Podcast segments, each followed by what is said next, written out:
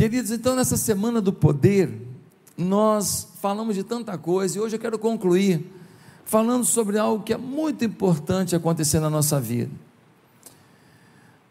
Infelizmente, às vezes a gente não decola numa área da nossa vida e a gente não entende por quê. Às vezes a gente está emperrado financeiramente, às vezes está emperrado na família, às vezes está emperrado no amor, nos sentimentos, às vezes emperrado na, na nossa alegria interior, às vezes uma depressão insistente. Ou seja, muitas áreas estão emperradas, e se você fizer uma pesquisa um pouco mais detalhista, você vai perceber que existe um motivo. E muitas vezes o motivo que se encontra é porque nós temos alguns pecados que não foram tratados. E esses pecados, sejam do passado ou sejam do presente, continuam a nos influenciar. Por exemplo, uma pessoa, ela, ela fez uma coisa muito errada no passado. E aí, ela não tratou com Deus. Ela não se sente totalmente perdoada. Então, ela tenta fingir que aquilo não aconteceu. Ela tenta viver uma vida como se aquilo não tivesse existido. Só que existiu. Só que existiu. Então, de tempos em tempos, aquilo vem à tona. E aquilo gera culpa, gera intranquilidade, chateação, gera revolta, gera medo, gera insensibilidade, porque aquilo estava ali camuflado. O que, que você esconde? Será que você esconde uma traição? Será que você esconde a, a falta de ajuda que você não deu a alguém que precisava e você podia ter ajudado e você negou? Será que você esconde uma coisa escusa que você fez? Será que você esconde um, um, um, uma, uma fase em que você se perdeu na sua vida moral, na sua vida sexual? Às vezes tem algumas coisas que a gente insiste em manter. Por quê? Porque a gente não trata. Antes de qualquer coisa, eu preciso falar uma coisa para você: câmeras em mim. Eu não estou aqui para trazer julgo sobre a tua vida.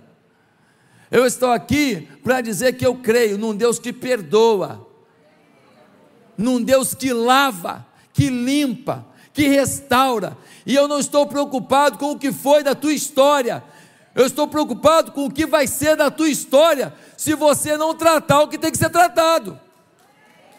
Amém? Não é julgo, ah, vai ele falar de pecado. Não. Lá vai ele falar de liberdade. Porque a comunidade que não fala do pecado deixa as pessoas escravizadas. Porque o pecado escraviza. E se nós não entendemos onde estão as nossas prisões, os nossos aprisionamentos, se a gente não arrebenta com esses lacres, que acontece com a gente? Nós estamos fingindo que estamos voando e vamos voando, vamos voando até que a corrente do pé nos prende. Já viu o passarinho que está com a corrente? Ele tenta voar do puleiro, mas aí a corrente prende ele. Deus quer que você voe, Deus quer que você alcance patamares exponenciais na vida, mas você precisa entender que tem coisa para ser tratada, são os pecados camuflados. Porque o pecado escancarado, vem alguém dar na tua orelha. É, pecador. É ou não é? Alguém fala, você é grosso, hein? Ah, você, você é mal educado, hein? Precisa falar assim? Você roubou, hein? Você mentiu, hein? Porque ficou, ficou claro, ficou nítido. Isso aí, alguém acaba te dando uma pancada. Agora o problema é aquilo que ninguém te deu uma exortada. O que acontece? você fica naquela ali e tal, e mantém camuflado, camuflado. E é essa coisa camuflada que fica ali viva, e que você não trata, e que ela, mesmo que tenha sido no passado, continua tendo influência no teu presente. E muitas vezes ela era do teu passado, mas ela continua sendo praticada no teu presente, porque você não tratou a gênesis disso, o início disso, e não pediu perdão, e não tratou com Deus, e não viu o sangue de Jesus, que nos purifica de todo pecado, vindo sobre a tua vida e te lavando e te remindo. Por isso eu quero ler um texto com você, que está em, no segundo livro de Samuel, no capítulo 12.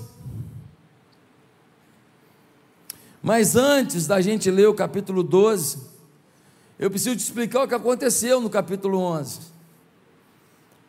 O Davi era o rei de Israel. Pensa num cara poderoso. Pensa num político que mandava.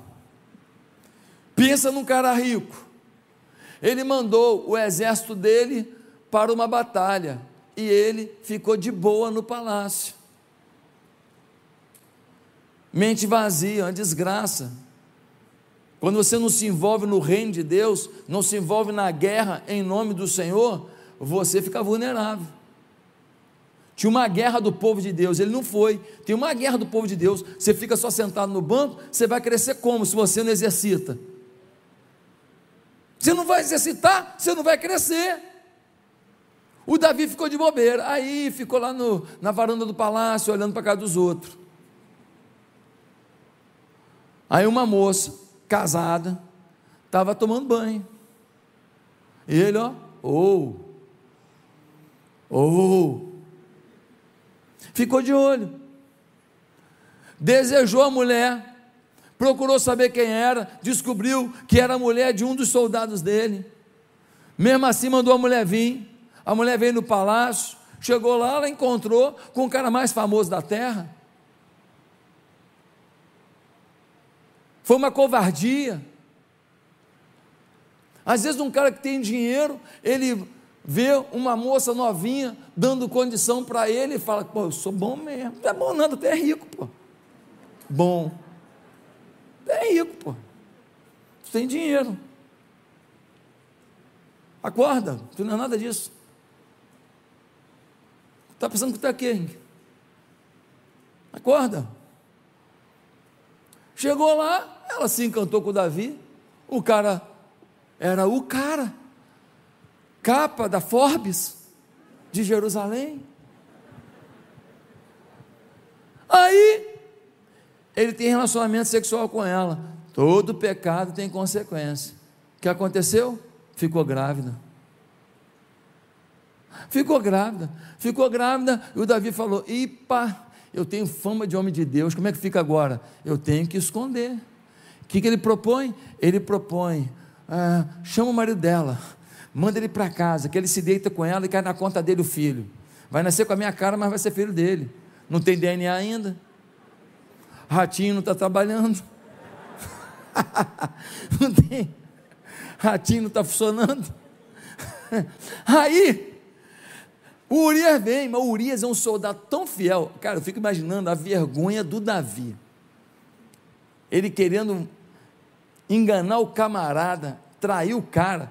E o, e o Urias vem e fala assim: Eu estava lutando pelo meu rei. E eu não vou para casa para ficar no bem bom com a minha mulher.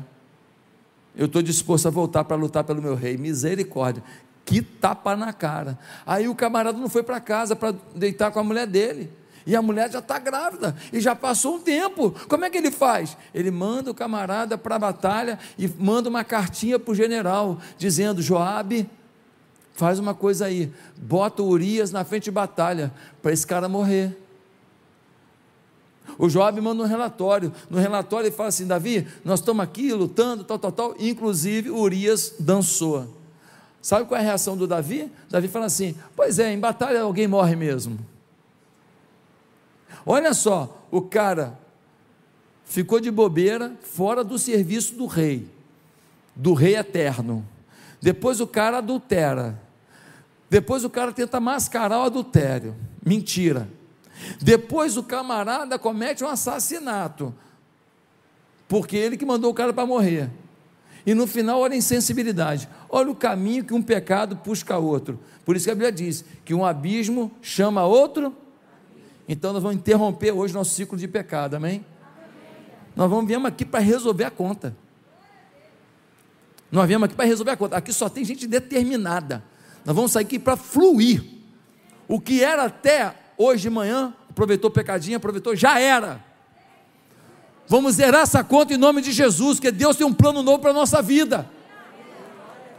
E nós queremos o melhor da nossa vida ou não queremos? Então, olha só o que acontece. O Davi agora manda um recado para a mulher, avisa para ela que o marido dela morreu, mas eu gentilmente vou recebê-la como minha esposa para ela não ficar tadinha, sem a ajuda do SUS. E ele casa com ela, e ele acha que está resolvido. Ninguém soube o meu adultério. Aí, seis meses depois, nasce o neném, 8,3 kg. Com seis meses. É quase um rinoceronte a criança. Mas nasceu de seis meses, precoce, é. Sangue real. Que coisa, gente. Ele vive uma farsa. E aí vai acontecer o que a gente vai ler agora no capítulo 12. Diz assim: Natã repreende Davi. O profeta vai falar com Davi, olha só. E o Senhor enviou a Davi o profeta Natã. Ao chegar, ele disse a Davi: Dois homens viviam numa cidade, um era rico e o outro pobre. O rico possuía muitas ovelhas e bois, mas o pobre nada tinha, senão uma cordeirinha que havia comprado. Ele a criou e ela cresceu com ele e com seus filhos. Ela comia junto dele, bebia do seu copo e até dormia em seus braços. Era como uma filha para ele. Certo dia, um viajante chegou à casa do rico e esse não quis pegar uma de suas próprias ovelhas ou de seus bois para preparar-lhe uma refeição. Em vez disso, preparou para o visitante a cordeira que pertencia ao pobre. Então Davi encheu-se de ira contra o homem e disse a Natã: Juro pelo nome do Senhor que o homem que fez isso merece a morte. Deverá pagar quatro vezes o preço da cordeira, porquanto agiu sem misericórdia. Você é esse homem, disse Natan a Davi. E continuou: Assim diz o Senhor, o Deus de Israel: Eu ungi rei de Israel e o livrei das mãos de Saul. Dele a casa de, e as mulheres do seu Senhor. Dele a nação de Israel e Judá. E se tudo isso não fosse suficiente, eu lhe teria dado ainda mais. Porque você desprezou a palavra do Senhor, fazendo o que ele reprova? Você matou Urias, o Itita, com a espada dos Amonitas e ficou com a mulher dele. Por isso, a espada nunca se afastará da sua família, pois você me desprezou e tomou a mulher de Urias, o Itita, para ser sua mulher. Assim diz o Senhor: de sua própria família trarei desgraça sobre você. Tomarei as suas mulheres diante dos seus próprios olhos e a darei a outro, e ele se deitará com elas em plena luz do dia. Você fez isso às escondidas, mas eu o farei diante do, de todo Israel em plena luz do dia. Então Davi disse a Natã: Pequei contra o Senhor e Natan respondeu: O Senhor perdoou o seu pecado. Você não morrerá. Entretanto, uma vez que você insultou o Senhor, o menino morrerá. Depois que Natã foi para casa, o Senhor fez adoecer o filho que a mulher de Urias dera a Davi. E Davi implorou a Deus em favor da criança. Ele jejuou e, entrando em casa, passou a noite deitado no chão. Os oficiais do palácio tentaram fazê-lo levantar-se do chão, mas ele não quis e recusou comer. Sete dias depois, a criança morreu. Os conselheiros de Davi ficaram com medo de dizer-lhe que a criança estava morta e comentaram enquanto a criança ainda estava viva. Falamos com ele, ele não quis escutar-nos. Como vamos dizer-lhe que a criança morreu? Ele poderá cometer alguma loucura. Davi, percebendo que seus conselheiros cochichavam entre si, compreendeu que a criança estava morta e perguntou: A criança morreu? Sim, morreu, responderam eles. Então Davi levantou-se do chão, lavou-se, perfumou-se, trocou de roupa. Depois entrou no santuário do Senhor e o adorou, e voltando ao palácio, pediu que lhe preparasse uma refeição e comeu. Seus conselheiros lhe perguntaram: Por que ages assim? Enquanto a criança estava viva, jejuaste e choraste, mas agora que a criança está morta, te levantas e comes? Ele respondeu: Enquanto a criança ainda estava viva, jejuei e chorei. Eu pensava, quem sabe, talvez o Senhor tenha misericórdia de mim e deixe a criança viver. Mas agora que ela morreu, por que deveria jejuar? Poderia eu trazê-la de volta à vida? Eu irei até ela, mas ela não voltará para mim. Depois Davi consolou sua mulher Batseba, deitou-se com ela e ela teve um menino, a quem Davi deu o nome de Salomão. E o Senhor o amou e enviou o profeta Natã com uma mensagem a Davi. E Natã deu ao menino o nome de Ledidias. Olha o que acontece agora. Do adultério de Davi até esse momento agora, se passaram um ano. E o Davi está reinando. Tem um adultério nas costas, mas está tranquilo. O profeta Natan vai até ele e fala: oh, Davi, tinha um negócio para te contar. O que foi? É o seguinte, cara. Um cara muito rico, tinha boi, ovelha, muita coisa. Um outro pobrezinho comprou-se uma cordeirinha, rapaz, tudo que ele tinha era cordeirinha. Ele dava comidinha para ela, dava aguinha na boquinha dela, dormia com ele, rapaz. Olha, um carinho só, era a coisa mais preciosa da vida dele. Você acredita que o rico recebeu um viajante, tinha que preparar uma refeição? Em vez de preparar um animal dele, ele foi lá, tomou a cordeirinha do outro, preparou e fez um jantar para o viajante? Davi ficou irado, falou: vai morrer. Me fala quem é sem vergonha, que ele vai morrer, eu vou acabar com ele, eu vou destruir ele. Impossível alguém fazer um negócio desse e ficar impune no meu reino. Vai dar ruim esse negócio. Aí o profeta Natan vira para ele e fala assim: Esse cara injusto, esse sem vergonha, é você. Depois alguém diz assim: Pastor, não tem que falar de coisa da política. Não tem? Os profetas de Deus não deixam as autoridades fazerem o mal contra a sociedade e ficarem impunes. Os homens de Deus têm coragem de expressar a voz de Deus para aqueles que lideram o povo. Sempre foi assim. É ficar calado, é que é fugir da responsabilidade de homem de Deus, é ser isentão, é ser frouxo. O homem de Deus não. Quando ele vê a criança sendo erotizada, quando ele vê a família sendo destruída, quando ele vê a roubalheira sem vergonhice, quando ele vê os ministérios sendo fatiados e todo mundo acabando com tudo, quando ele vê o país se degringolando, quando ele vê as pessoas querendo dizer que quem rouba, quem mata é um coitado, é um coitado, tadinho, ele só pegou um revolvinho, deu só um tirinho.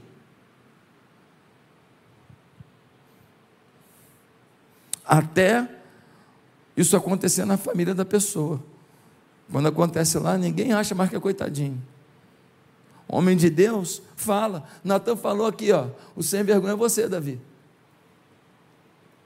Aí o Davi falou o quê? Você tem razão, sou eu mesmo.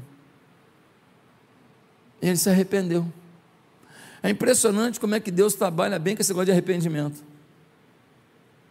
Porque a gente, quando alguém se arrepende, a gente primeiro fica com dúvida: arrependeu mesmo ou é só remorso? Arrependeu mesmo ou está só, só porque agora todo mundo ficou sabendo, deu ruim, aí está assim. Mas Deus conhece o coração, Ele sabe quando é remorso e quando é arrependimento. Então Deus libera um perdão. É impressionante o amor desse Deus. E aí Deus fala para ele: olha, o menino que nasceu vai morrer mas você vai viver.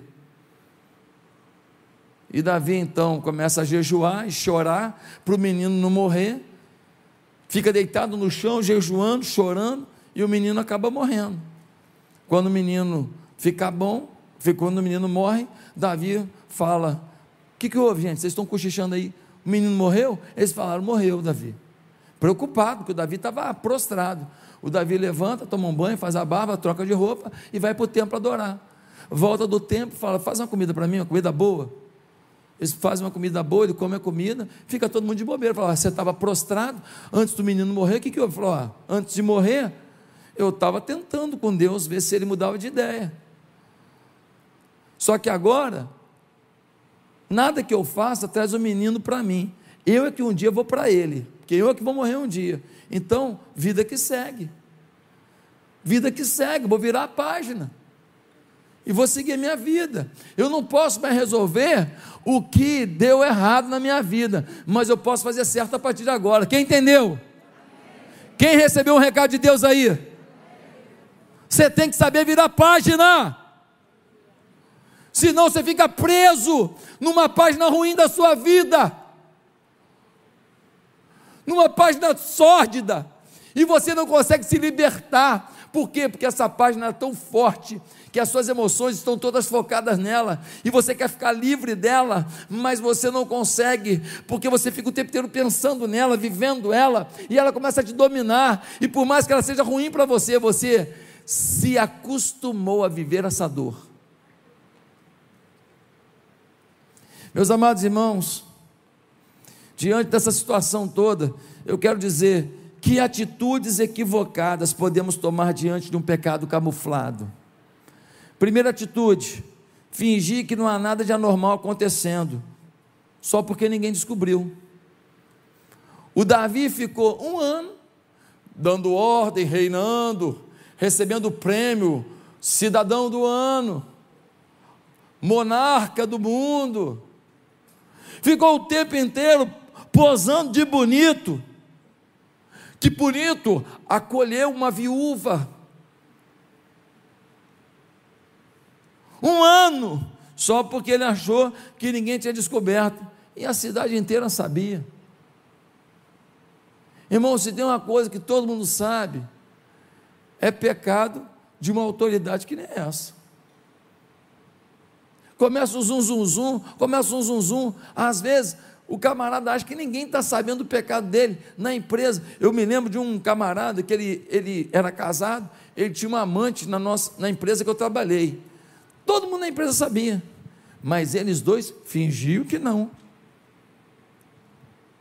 Todo mundo sabia, todo mundo sabia. Aí quando os dois estavam saindo assim para almoçar, é, o almoço vai ser demorado. Piada para lá e para cá, e os dois, crente, crente, estavam enganando alguém. Ei, tem gente boba, mas não. Você vai passar um ridículo daqui a pouco se continuar no pecado. Mas hoje você veio aqui para zerar isso na sua vida. Segunda coisa que pode acontecer, nós podemos evitar pensar no assunto para não sofrer. Nós não queremos pensar no que a gente fez de errado, para não sofrer, porque sofre. Ainda mais quem tem Deus na vida, quem tem o Espírito Santo, quando você peca, você sofre. Olha só, o Natan fala para Davi: Davi, camarada pobre tinha cordeirinha, o outro rico tinha um monte de cordeiras, mas aí o rico pegou a única cordeirinha. Uma conversa sem pé nem cabeça. Mas o Davi não conseguiu imaginar que se tratava dele. Por quê? Porque ele sublimou esse assunto ele deixou de lado, ele deixou esvaziado esse assunto, ele não quer pensar nesse assunto, ele não quer refletir, então ele não consegue fazer uma inferência mínima para entender que o Natan está falando é dele, que ele que pegou a cordeirinha, a única cordeirinha do Urias, o soldado, e ele tinha lá mulheres no palácio. Ele não consegue entender isso. Por quê? Porque ele deixou de lado. Será que há pecados que afetam a sua vida e você não quer tocar nesse assunto porque dói, mas você também não tratou com Deus, você não foi a Deus e pediu perdão e tratou com o Senhor e falou: Senhor, me cura disso. Terceiro lugar, quando a gente fica com o pecado camuflado, às vezes, uma atitude é aceitar o pecado com naturalidade justificando que a carne é fraca. O texto não diz que o Davi falou isso, mas a sensação que a gente tem é que o Davi disse assim: pequei, todo mundo peca. Quem nunca pecou, atira a primeira pedra. Não tem gente que enche a cara quando você vai falar com ele e fala assim: Jesus bebia vinho. É ou não é? É ou não é?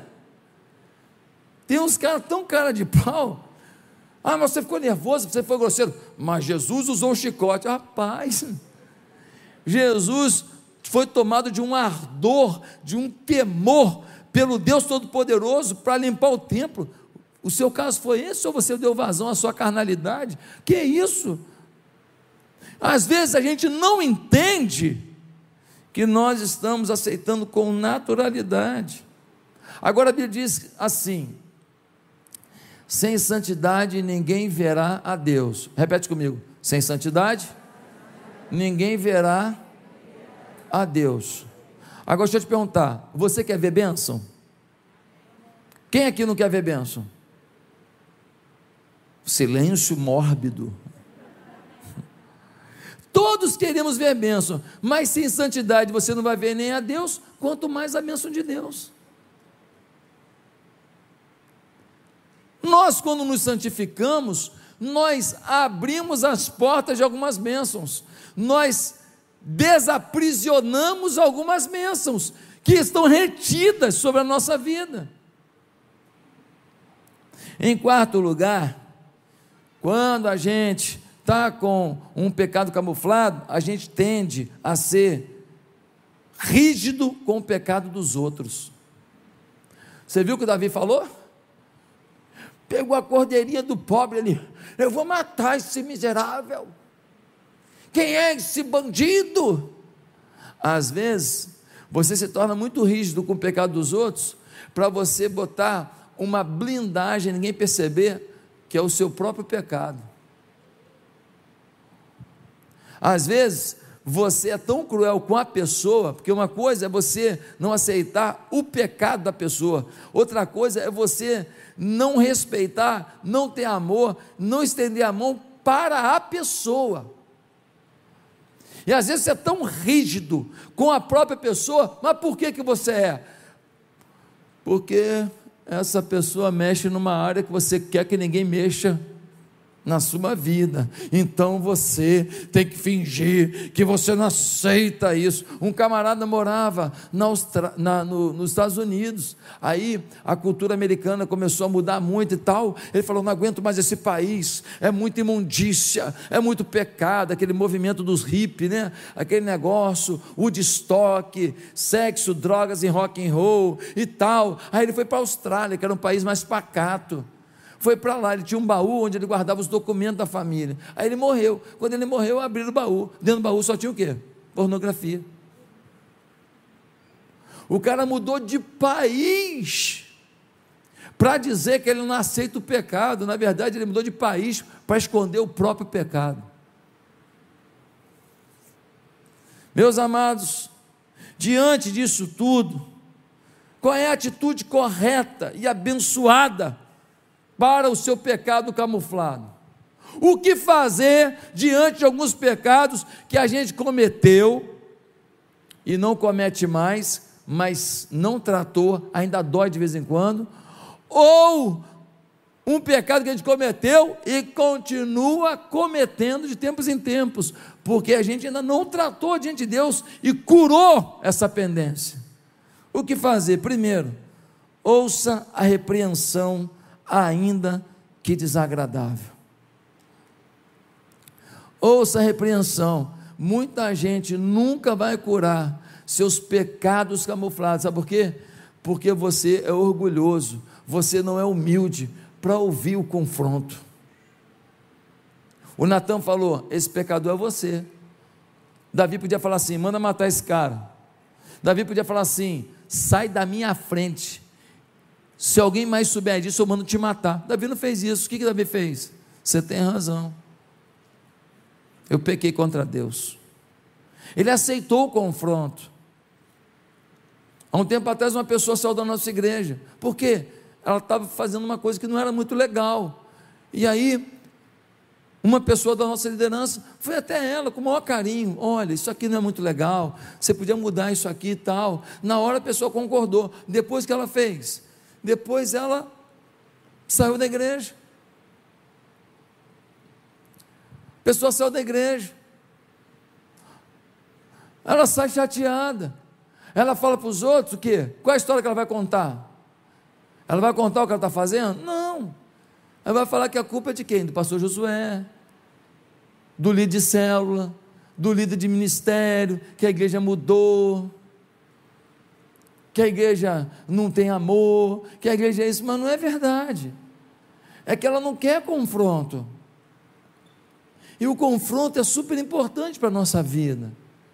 Se você não tem discipulador ainda, fale com o seu líder de célula. O auxiliar de célula, quem vai ser o novo líder de célula, ele tem que ser discipulado diretamente pelo líder de célula.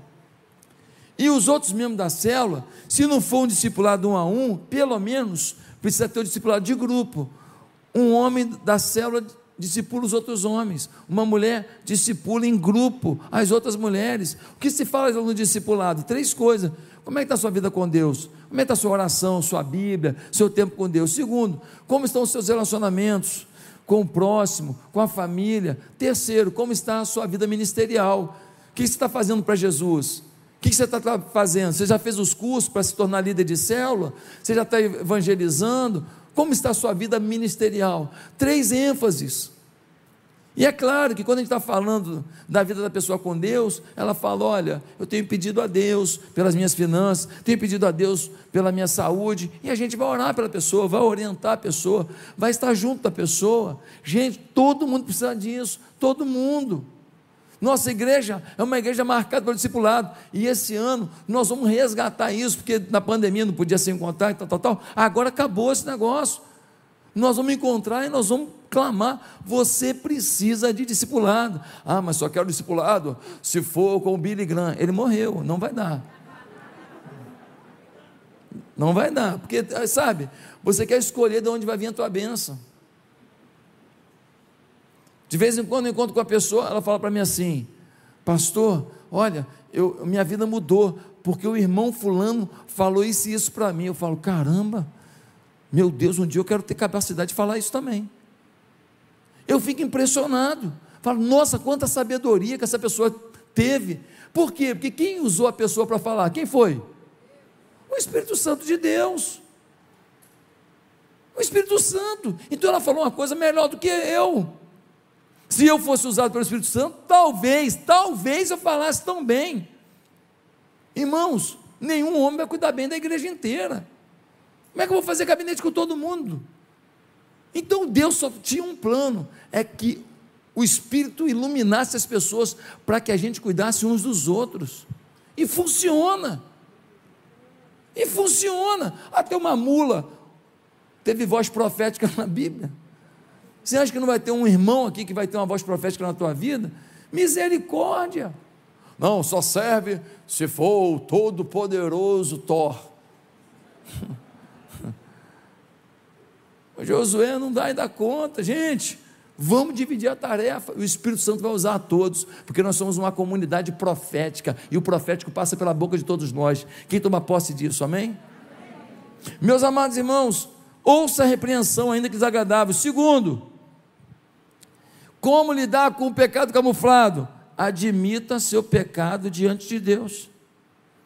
No Salmo 32, versículo 5, o, o, o, o Davi diz: Olha, confessei-te meu pecado, a minha maldade não encobri. Dizia eu: Confessarei ao Senhor as minhas transgressões, e tu perdoaste a maldade do meu pecado.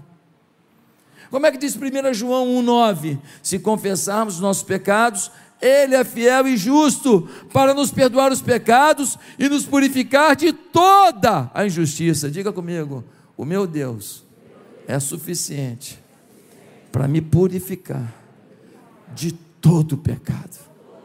De todo pecado. Você não precisa viver debaixo do jugo do pecado. 1 João 2,1: Meus filhinhos, estas coisas vos escrevo para que não pequeis. E se alguém pecar, temos um advogado para com o Pai, Jesus Cristo, o justo. Irmão, Deus quer que você confesse, admita. Terceiro, como lidar com o pecado camuflado? Se sozinho tiver difícil, revele seu pecado para alguém te ajudar. Se sozinho está difícil, você precisa de ajuda de alguém. Tem pecado que você trata bem. Agora deixa eu te perguntar: o Davi tratou bem o pecado? Sozinho ele conseguiu? Não, ele fingiu que não estava lá, ele sublimou, ele deixou de lado, mas o pecado estava lá, e ele estava insensível, insensível à voz de Deus. Tanto que ele falou quando morreu Urias: É, morre gente na guerra, insensível. A cara de pau tomou conta dele. Uma vez eu preguei um sermão e falei isso aqui, ó, às vezes você precisa de alguém. Aí uma mulher da igreja mandou um e-mail para mim, falou: ó, pastor, eu sou um pai espiritual para mim, eu peço licença para falar uma coisa que eu não tenho coragem de falar para todo mundo, mas eu não aguento mais sofrer com isso. E qual era o problema daquela irmã? Pornografia. E ela mandou para mim, falou: olha, eu não quero mais pornografia na minha vida. Mas eu fui abandonado pelo meu marido, eu fiquei muito carente e eu comecei a mexer com esse negócio e se tornou uma maldição na minha vida. E aí eu orientei para ela o que ela tinha que fazer. Perguntei: olha, você tem que saber quais são os gatilhos que te levam para isso. Qual é o momento que você vai para a pornografia? Ah, é nessa hora? Então nessa hora você não pode entrar na internet. Ah, é, é quando você está em tal lugar, então nesse tal lugar você tem que ter outro cuidado. Então, fui orientando ela e falei para ela: olha, leia esse texto bíblico aqui, todos os dias antes de dormir, declare isso sobre a tua vida, olha no espelho todo dia, declara no diante do espelho, eu sou limpa, eu sou lavada, eu sou remida pelo sangue de Jesus e tal, e eu mandei umas declarações para ela no espelho declarar, porque a autodeclaração é muito forte sobre você, quando você declara isso, você não consegue depois se sujar, você acabou de declarar de forma muito forte a tua limpeza em Cristo, e aí dei umas dicas para ela lá, e ela foi e venceu aquilo, mandou depois e-mail para mim dizendo, pastor, liberta em nome de Jesus. Amém? Às vezes você precisa de ajuda, de ajuda. Uma, uma pessoa se converteu no outro lugar onde eu fui pastor, e essa pessoa, ela virou para mim e falou: Olha, pastor, eu tenho uma amante lá no meu trabalho. E, e tem o seguinte, é muitos anos já. E inclusive meu casamento está uma porcaria, e a gente estava querendo engravidar, e a minha mulher não engravidou, a gente começou a sofrer com isso, e me distanciei da minha, mulher. Aí eu falei para ele: ó, você tem que chegar no seu trabalho amanhã e romper com esse negócio, mas romper forte. Como assim? Chega lá grosso. Vira para ela e fala assim: ó, agora você é homem de Deus, não quero mais saber de imundícia, é uma imundícia. Quando a gente vai para uma relação sexual fora do meu casamento, o diabo deita na cama com a gente e eu não quero mais o diabo na cama comigo, eu quero uma vida em Deus, então acabou aqui, não se fala mais sobre isso, que Deus te abençoe, vai ser feliz com alguém, eu vou ser feliz com a minha mulher. Aí falou, pastor, mas como é que eu faço isso tudo? Falando com a boca. Boca, usa a boca. Mas eu não estou com vontade, eu não te perguntei a tua vontade, falei para você fazer. Aí falou assim: tudo bem, eu resolvo a questão com a, com a moça. E a segunda coisa é que eu não amo a minha mulher. Como é que eu faço? Falei: fácil demais, velho. Você não está mais amando, não? Não. Mole, pô. Isso aí é, é a parte mais fácil. Mas como é que eu faço então? Ame. Mas como assim? Mas, você não amava, agora você vai amar. Mas como que? Ué, rapaz. Quando você quer cantar, o que você faz? Eu canto. Quando você quer dançar, o que você faz? Eu danço. Quando você quer correr, o que você faz? Eu corro. Quando você quer amar, você tem que fazer o quê? Ah, tem que amar. É isso, amar. Mas como é que é, pastor? É fácil, olha. Uma pessoa que ama faz o quê? Acorda de manhã, faz um café para a mulher. Acorda de manhã, é, lava uma louça para ela. Manda um bombom. A pessoa que ama faz isso aí, manda um bombom. Então, você vai amando. Você vai amando. Você chama ela para comer fora, está meio duro, você compra um cachorro quente. Você está melhorzinho, você janta com ela, você está com muito dinheiro, chama o pastor, o pessoal da igreja para comer também. Ué, ué, irmão, ame. Sai amando, que o amor vai brotando, irmão. Está esperando ter sentimento, está querendo sentimento amar. Amar é isso, amar é cuidar, zelar. Vai amando que o sentimento vem, irmão. Porque quando você vai amando, você produz no outro. Sabe aquele negocinho? Quando você joga um, um composto químico num determinado ambiente, desperta numa planta assim, um cheiro que vem, um perfume que solta. Pois é, quando você vai amando, o outro, ele solta o amor. Ele libera o aroma do amor. E você vai estar amando. Em quarto, em quarto lugar, como que a gente trata o pecado camuflado? Aceite as consequências do seu erro sem revolta. aceite as consequências do Senhor sem revolta. Quando você se arrepende, Deus te perdoa. Se é sincero, há perdão. Pode vir para o teclado aqui. Há perdão. Mas deixa eu te falar uma coisa. Isso não quer dizer que não tem consequência. Você fez burrada, confiou na pessoa errada, perdeu sua empresa, está duro que nem um coco. Você está com a dívida para pagar. Ué, você queria o quê? Não, pedir perdão a Deus. Aí, aí, aí, aí que ele tinha que pagar a conta.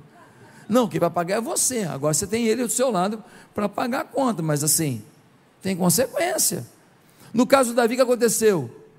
Tinha um filho. Tinha um filho. Tinha uma conta. E o filho não é maldição. Ah, pastor, eu encontrei essa mulher, primeira vez que eu encontrei, eu, ela já engravidou. Eu não gosto dela, olha só, você não gosta dela, você fez besteira, você estava bêbado. Ah, mas a criança é uma benção. A forma como veio ao mundo é a maior maldição da sua vida, mas o que foi gerado é uma benção na sua história. Não, mas eu não consigo ter amor pela criança, eu não estou te perguntando que você consegue. Estou te perguntando se você quer ser feliz. Se você tirar essa criança da sua vida, você vai sofrer. Porque é um filho. Não vou nem discutir isso. Não, mas não vou nem discutir isso. Quer sofrer? Pô, a criança agora vai ficar sem um pai porque você faz as burradas. Já vai fazer duas agora. Fez a burrada de fazer um filho sem planejamento. Agora fazer outra burrada de desprezar uma criança que tem um potencial para ser luz para o caminho de outros, que tem potencial para ser a maior alegria da sua vida, que tem potencial para ser uma recompensa de Deus na sua vida, e ter uma história linda de ter um começo tão ingrato, tão diferente, mas ter um fim tão bonito e jubiloso. Não deixa a criança pagar a conta, não, gente. O Davi pagou a conta? Pagou a criança morreu e na casa dele deu ruim. Um filho, um, um, filho dele tinha mais de uma mulher, a Bíblia nunca provou isso, nunca achou bonito isso. Os caras que resolveram fazer, sempre deu problema. Aí o Aminon se apaixonou pela meia-irmã dele, a Tamar. Estuprou a irmã. Aí o irmão dela, por parte de pai e de mãe, Davi mais a mãe, o Absalão, foi lá e matou o Aminon. Aí o Absalão achou que o pai ia dar uma esfrega nele, né? Talvez até matá-lo. O pai não fez nada. Pior coisa que um filho pode ter na vida é o desprezo de, você, de não ser nem disciplinado. A falta de disciplina é um desprezo por um filho. O, o Absalão já estava mal porque matou o irmão. Agora ele está com ódio do pai. Porque o pai fala. É como se o pai dissesse assim: é, você é um nada. Nem que você faz de ruim, eu estou nem aí. Aí o Absalão se revoltou com o pai. Um dia, o general do pai matou Absalão. Você acredita nisso? Mas você não vai ver em nenhum momento da Bíblia Davi reclamando das consequências. Ele manteve o seu foco em Deus. Ele manteve a sua vida em Deus. Ele manteve o seu compromisso com Deus. As consequências vêm mas ele segurando a onda, falando: Deus, me ajuda aqui, me fortalece aqui, e foi tocando a vida dele, sem praguejar contra o Deus Todo-Poderoso, crendo que Deus é soberano. Em quinto lugar, o que fazer quando nós temos as consequências, quando, quando a gente tem um pecado camuflado? Tente consertar o que for possível. Quando Natan falou que o menino ia morrer, o nenenzinho tinha um ano de idade, o que, que o Davi falou? Vou jejuar e vou chorar por essa criança. Vou pedir a Deus, quem sabe Deus deixa a criança viver. Tentou consertar. Tem coisa que você pode consertar, não tem? Tenta. Se você quer consertar um pecado camuflado, dá para consertar alguma coisa? Tenta. Às vezes não tem jeito vida que segue, vira a página. Mas se você puder, reconstrua alguma coisa que foi destruída. Mas em sexto e último lugar, o que fazer quando você tem um pecado camuflado? Recomece sua história com Deus. no versículo 22 até o 25, nós vemos que Davi está ali chorando, jejuando, de repente ele vê os conselheiros comentando alguma coisa, ele fala: Por acaso a criança morreu? Os conselheiros, meio sem jeito, falam: Morreu sim. Davi levanta, faz a barba, toma um banho, bota uma roupa nova, se perfuma, vai para o templo, adora a Deus. Volta do templo, fala: Prepara uma comida boa, e ele come uma comida boa. Ficou todo mundo de bobeira e falou: Davi, o que você está fazendo? Ele falou: Eu estou recomeçando. Eu já falhei no passado, já errei, já tratei com Deus, Ele já me perdoou. Tentei ver se ele desfazia a morte do menino, mas ele permitiu a morte do menino. Agora, bola para frente. Porque eu sei que todas as coisas contribuem para o bem daqueles que amam a Deus. E eu amo a Deus. Davi não fica lamentando o filho que morreu. Ele agora decide que vai viver o melhor que pode pelo povo que Deus lhe confiou. Davi segue em frente. Ah, pastor, mas eu perdi tanta coisa na vida. Sim, perdeu. Tá, levanta, aprende a lição e, e vai, vai para frente, vamos embora. Ah, pastor, mas era muita coisa que eu perdi. Pois é, e vai perder mais ainda se você não aprender a virar a página.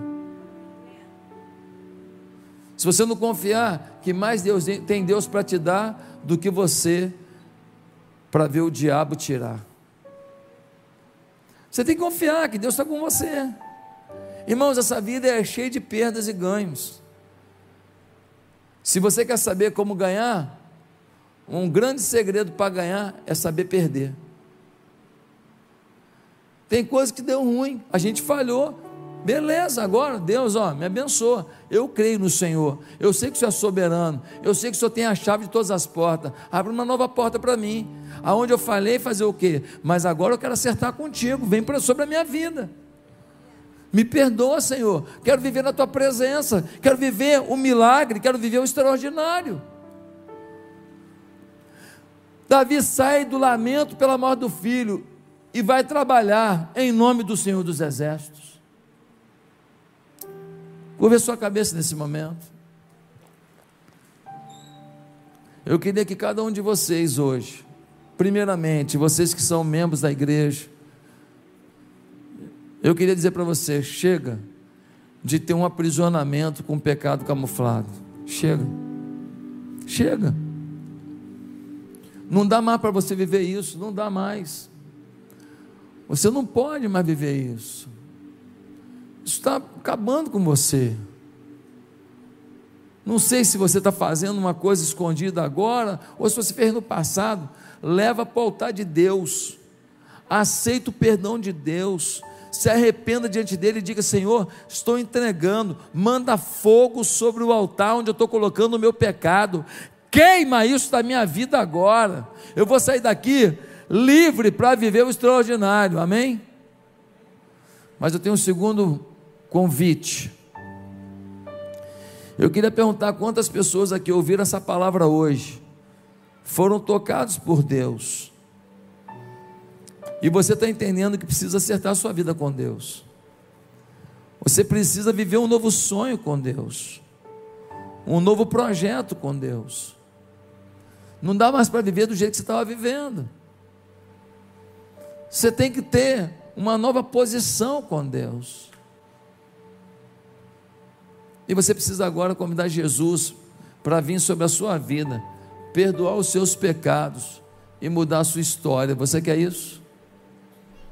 Você quer Jesus agora vindo sobre a sua vida, perdoando os seus pecados, alinhando a sua vida para algo novo. Você quer realmente que a glória de Deus conduza suas decisões profissionais, familiares. Gente, não adianta vir a culto se não quiser transformação. A gente vem ao culto, mas tem que levar o culto. Para levar o culto, tem que mudar no culto. Deus quer mudar a sua história para melhor. Então a minha pergunta é: você não gostaria de agora fazer uma oração comigo, se arrependendo pelos seus pecados, convidando Jesus para reinar na sua vida? Aonde você está? aonde você está. Curve a sua cabeça. Na televisão também, aí, ó, no vídeo aí, ó, na internet aí, ó. Você também. Vamos lá. Quer começar uma nova vida com Jesus? Repete a oração. Diga assim. Feche seus olhos, repita assim: Santo Deus, eu me arrependo dos meus pecados. E eu peço que Jesus reine sobre a minha vida. Por isso, eu peço que tudo que me afasta de Deus seja retirado agora. Eu peço que o bom Deus domine a minha vida. Eu peço que todos os meus pecados que sejam agora arrancados, que eu me sinta lavado, limpo, remido. Não que eu não possa pecar de novo, mas eu não vou ter pecado camuflado, eu não vou ter pecado de estimação. Eu vou ter uma nova vida em Cristo e ponto final. Faz isso na minha vida, meu Pai. Em nome de Jesus. Amém.